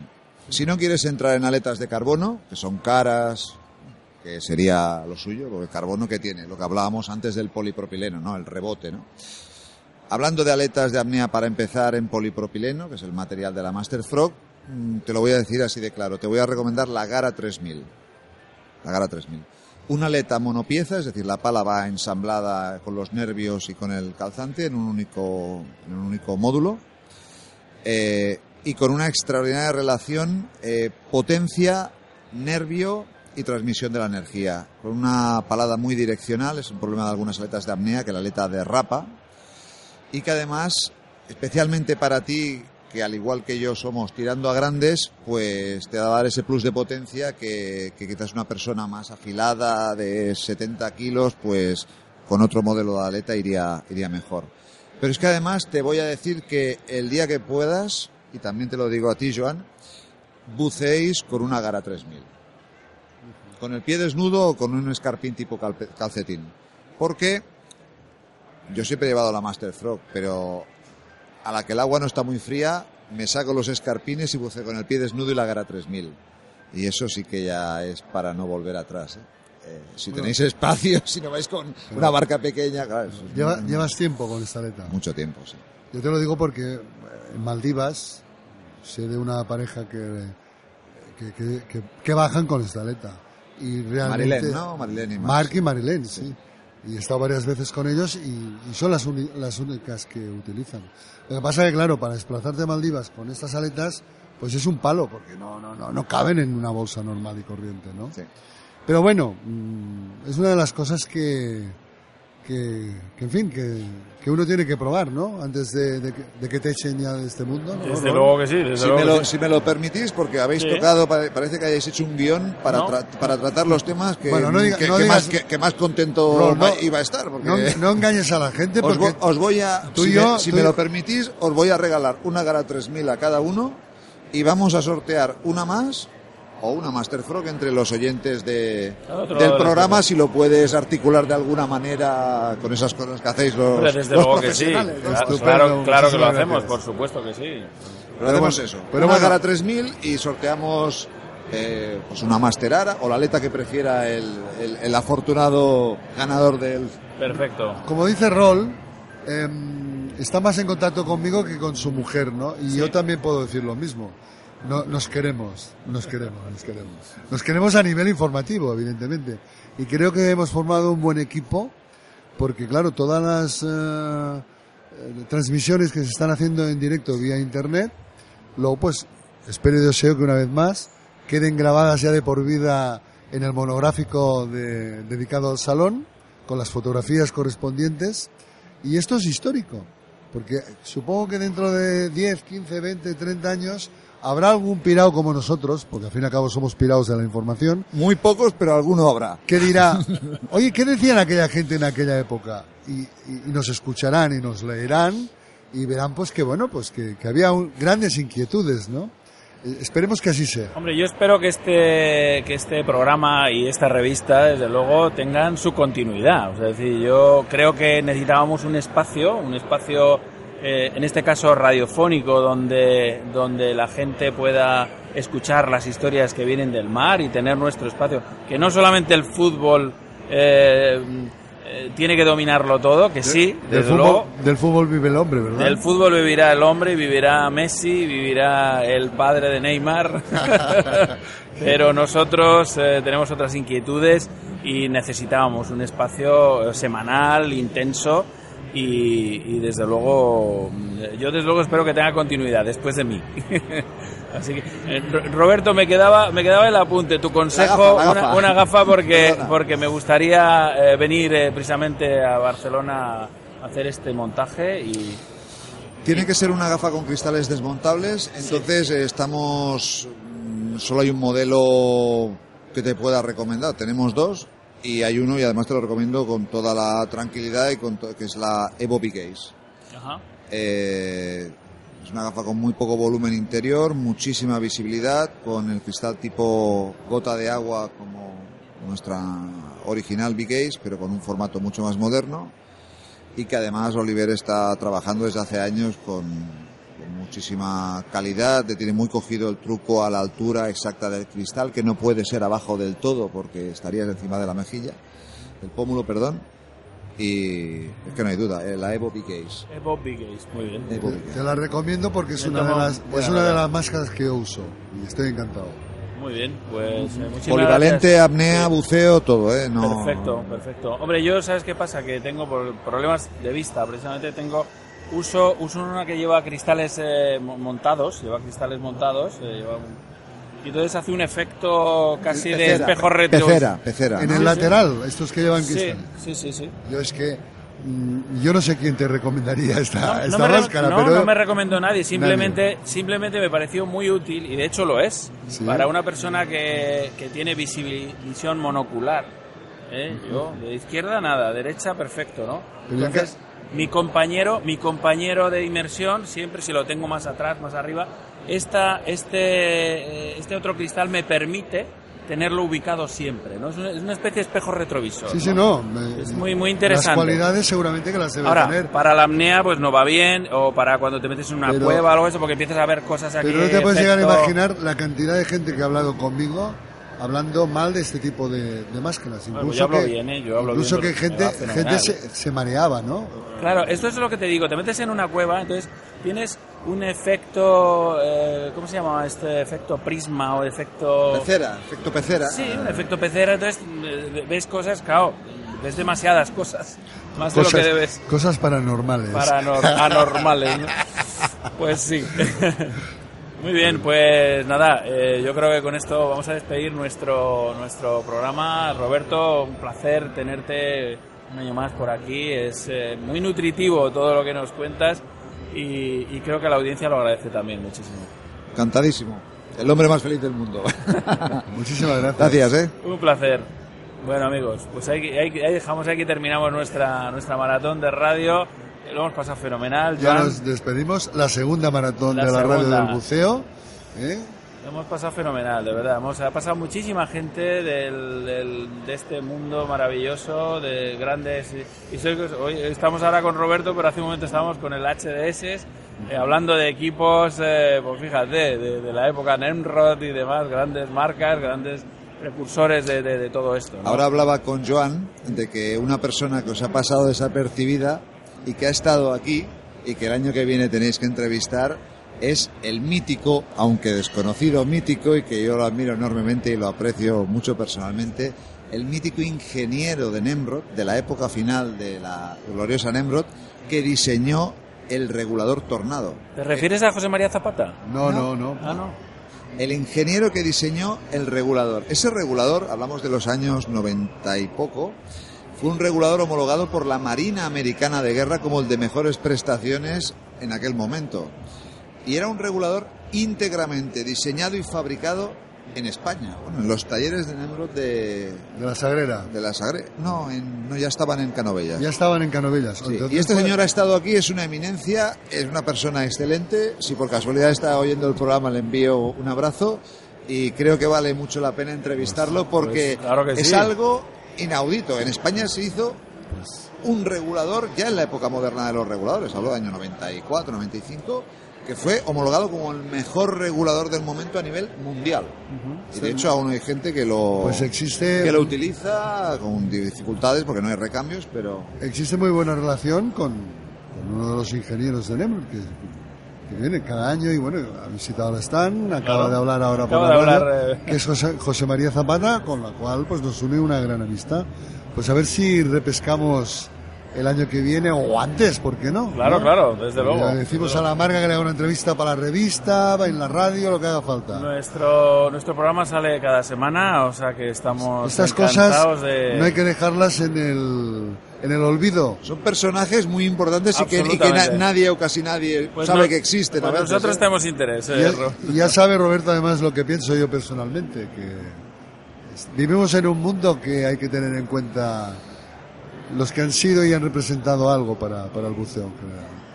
Bueno amigos, pues nada, eh, me gusta despedir siempre el programa diciendo que nos vemos en los mares o en los bares. Un abrazo. Adiós. Adiós.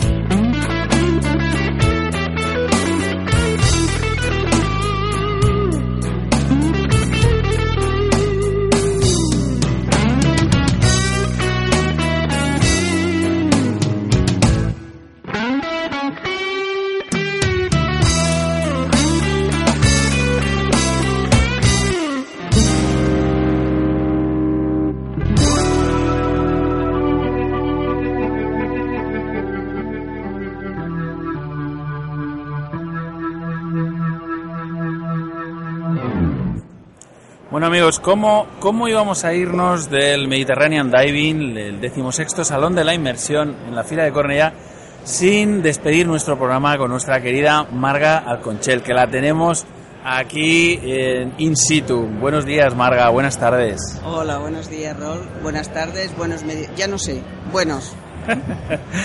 Bueno, eh, ¿qué tal? ¿Cómo estás? ¿Cómo estás Marga? Pues mm, en el día de hoy padezco una enfermedad profesional que se llama dolor de pies. Dolor de pies, muchas horas de pie, ¿no? En las ferias está mucho de pie, ¿no? De pie y haciendo kilómetros por los pasillos para buscar información, buscar las novedades, para ver lo que hay.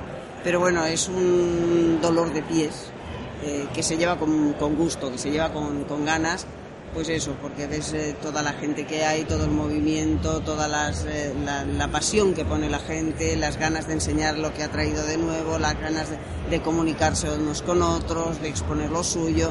Es mm, de alguna manera sentir que toda la gente que participa en todo esto sigue estando con ganas de hacer y sigue estando con ganas de, de novedades y sigue estando con ganas de promocionarse, que todo este mundillo sigue estando vivo. Bueno, pues mira, perdón, mira, yo ni me he movido, ¿eh? O sea, yo he estado aquí todo lo contrario. Sentado, que tengo ya el culo plano. ¿Ves? Ese es otro dolor profesional. Y, y- y, oye, yo, yo te dije que te vinieras y te estuvieras conmigo haciendo este programa, te lo ofrecí, te lo dije, me hubiera encantado haberte tenido desde el primer día, pero me decían que estabas trabajando también, ¿no? Sí, sí, la verdad es es, la que cosa, es- ¿no? la- sí, la verdad es que es Gente que tiene estas costumbres tan raras. En fin de semana, sobre todo. El, sí, el tema es que he estado mm, trabajando.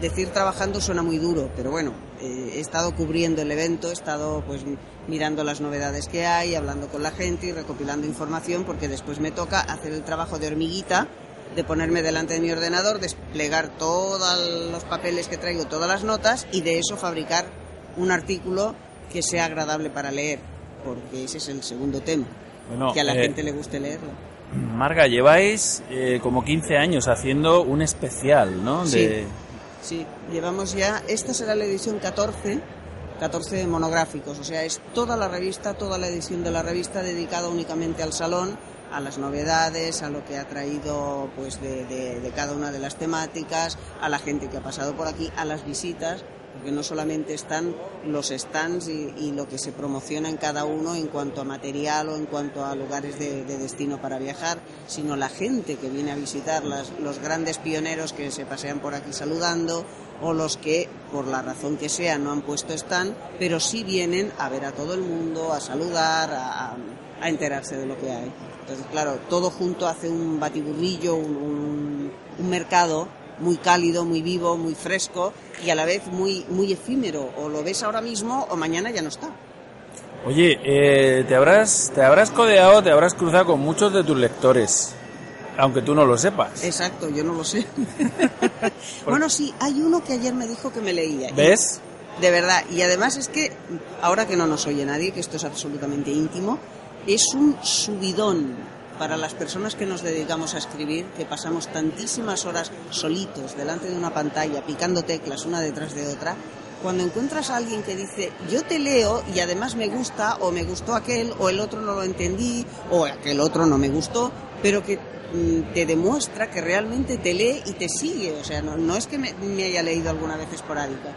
Entonces es un subidón enorme porque le da sentido a lo que haces. Claro. Saber que cuando tú escribes alguien lee o que cuando tú grabas un programa alguien te escucha, le da un sentido al trabajo que haces. Porque cuando trabajas en lo que te gusta, no solamente es un trabajo, es una pasión, es una implicación personal, es, un- es una entrega de tiempo y por tanto de vida propia. O sea, son muchas cosas juntas y ya te digo, es una satisfacción enorme.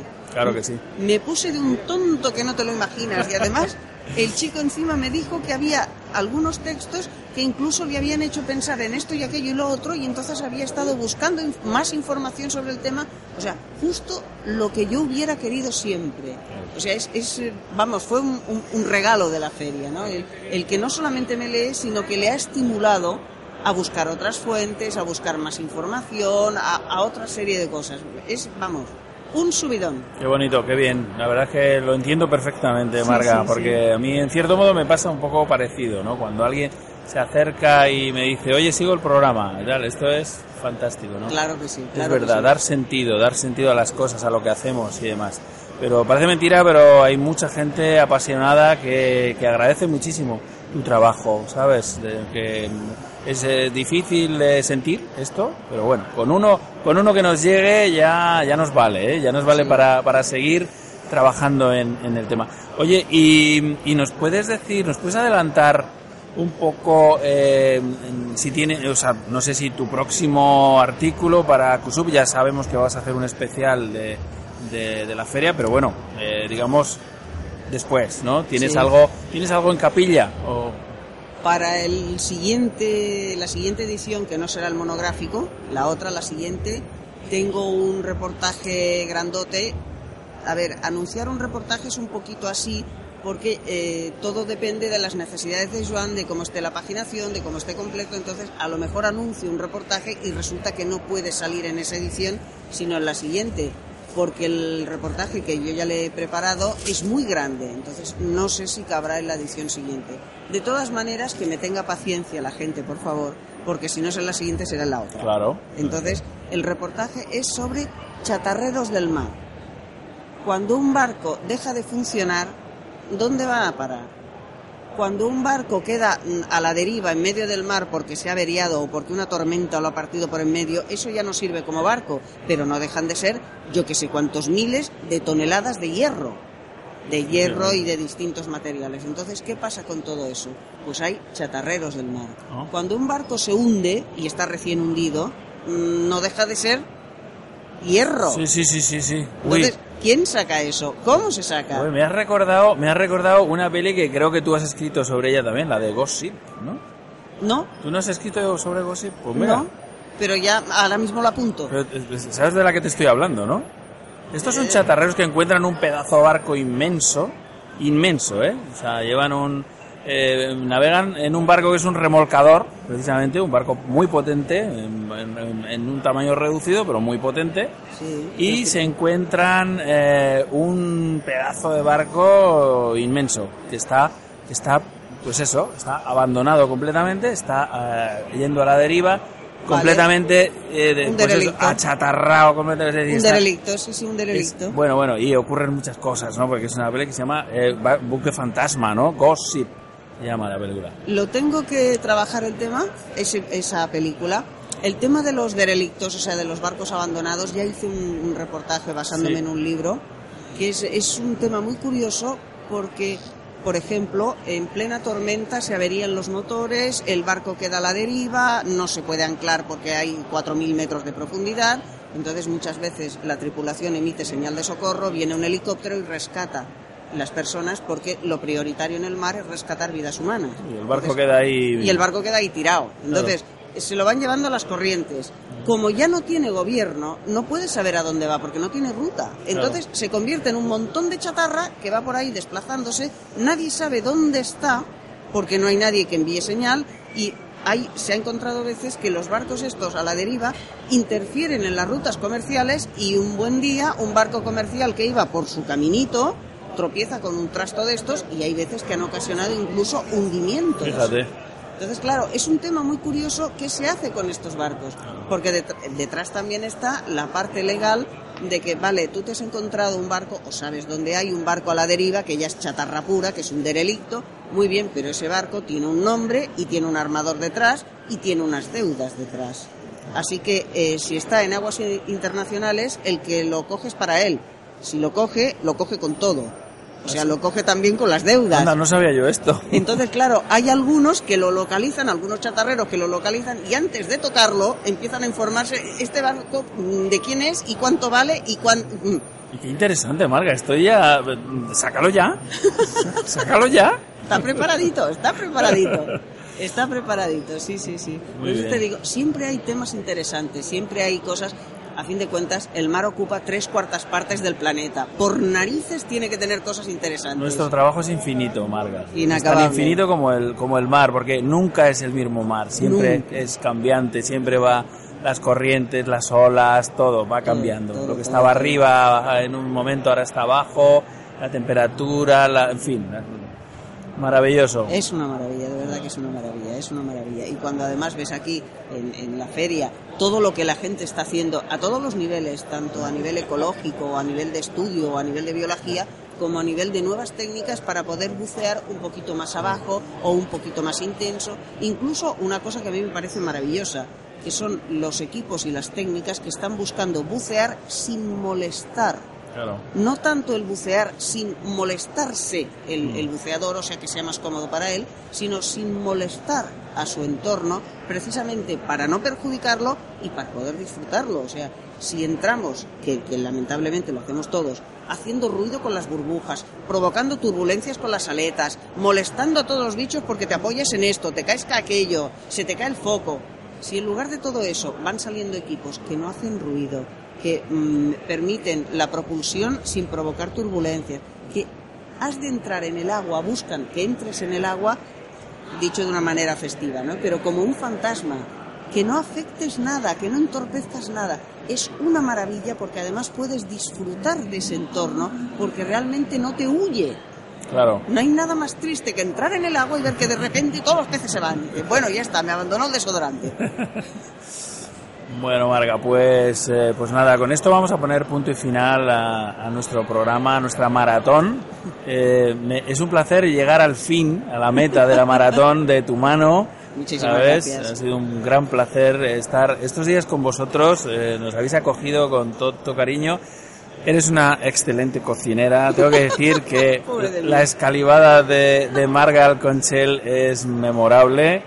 Y bueno, pues, Pues, eh, pues, muchísimas eh, gracias. Nos vais a tener que echar con agua caliente porque, porque vamos a venir aquí mientras que nos dejéis, vamos a seguir viniendo y estamos encantados. Sois siempre bienvenidos. Ha sido un gran honor compartir todo este tiempo con vosotros, compartir el stand con vosotros y ha sido un gustazo, tanto tu compañía y la de Pepa, que es un encanto, como el poder disfrutar de micrófonos y de maquinaria y de verte jugar con la cantidad de teclas que llegas a tener delante, oye, y no te equivocas. Sí, sí, me equivoco. sí.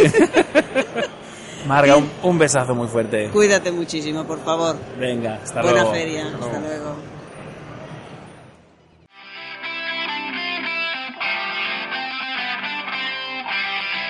Bueno amigos, pues eso fue todo por, por hoy y por la semana. Este fantástico encuentro en Cornellá, en el decimosexto Salón de la Inmersión.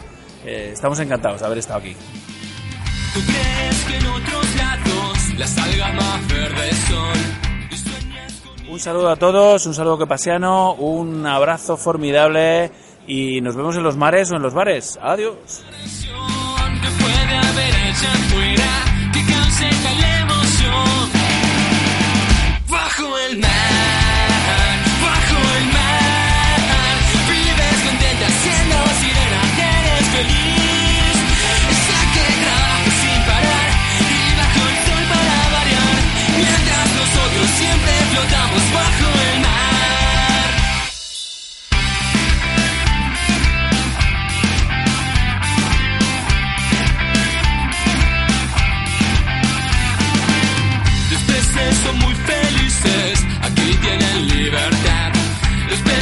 Allá están tristes, sus casas son de cristal. La vida de nuestros peces muy larga no suele ser, si al dueño le apetece.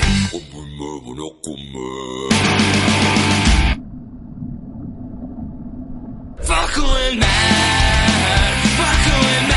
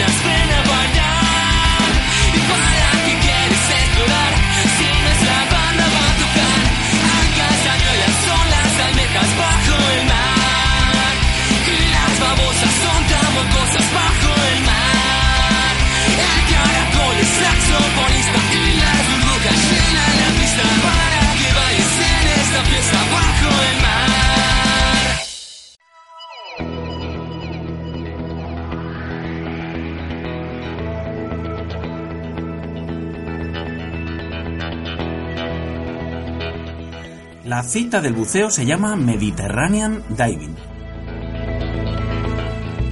Ven al decimosexto Salón de la Inmersión. Todo un océano de increíbles sensaciones estará a tu alcance. Escuelas de buceo para aprender, material subacuático para equiparte, destinos turísticos únicos en el mundo donde ir a bucear. Todo esto y mucho más en el Mediterranean Diving. Los días 6, 7 y 8 de marzo de 2015, en la Fira de Cornellá, abierto el viernes y sábado de 10 a 20 horas y el domingo de 10 a 16 horas. ¿A qué esperas? Ven a disfrutar del agua.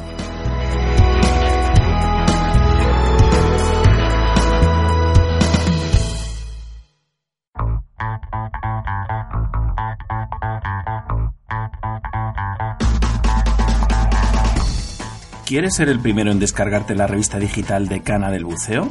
Suscríbete a Acusub. Envíanos tus datos al correo acusub.acusub.net y podrás recibir cada mes completamente gratis la revista digital con mayor proyección internacional de habla hispana. Acusub. Amarás el buceo.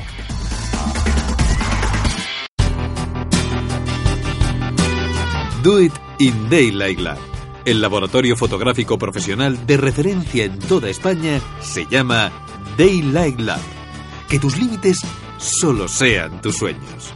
Para hacerlos realidad en copias de la máxima calidad y durabilidad, según las certificaciones Digigraphy by Epson, hasta el montaje y presentación más exigente. Siempre en las mejores y profesionales manos. Daylight Lab, el laboratorio fotográfico profesional. Estamos en Madrid, en Prudencio Álvaro 41, Metro Pueblo Nuevo, o en el 91 367 0191, o también en info arroba daylightlab.com. Do it in Daylight Lab.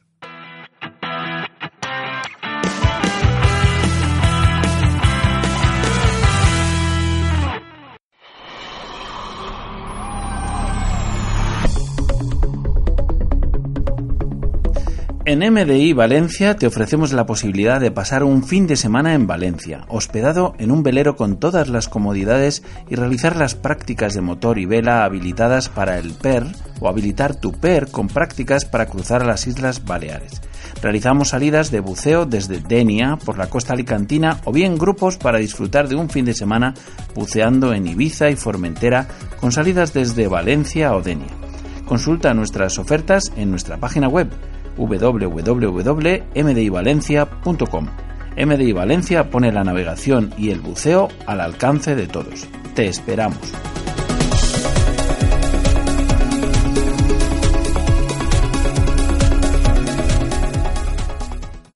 Al otro lado del espejo.